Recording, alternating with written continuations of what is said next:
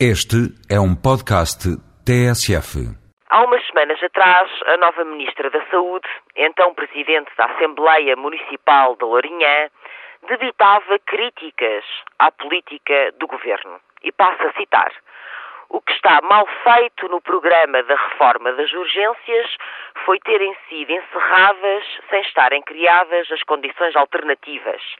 O fecho das maternidades foi outro dos aspectos referidos por Ana Jorge nessa intervenção de 11 de janeiro. Hoje, quando se pensa em encerrar algumas maternidades do interior do país, é melhor refletir, disse então, acrescentando que os partos não devem acontecer em ambulâncias, mas sim em meio hospitalar, onde há obstetras, pediatras e anestesistas. E não deixou de alertar também para a concorrência desleal do desenfriamento que há na abertura de clínicas privadas. Mas, após a tomada de posse, a ministra logo mudou de opinião. Acredito na reforma em curso e no Serviço Nacional de Saúde, afirmou. Esta mudança abrupta de ideias fala por si. Antes de ser ministra, Ana Jorge estava na Lourinhã e refletia. Agora está em Lisboa e acredita.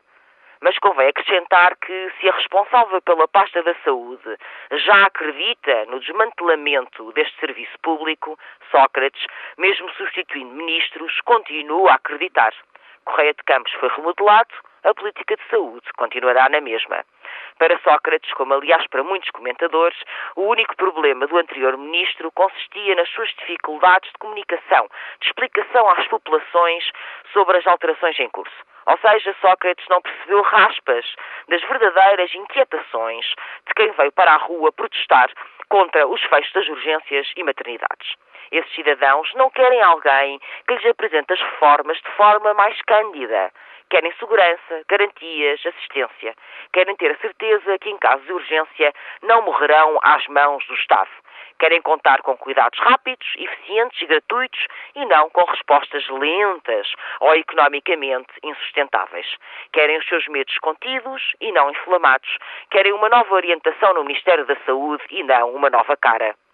Mas Sócrates realmente acredita que o problema nas políticas de saúde se resume a um problema de comunicação, então há que admitir que escolheu bem a nova ministra. Diz uma coisa e o seu contrário, logo de seguida, com a mesma clareza e convicção.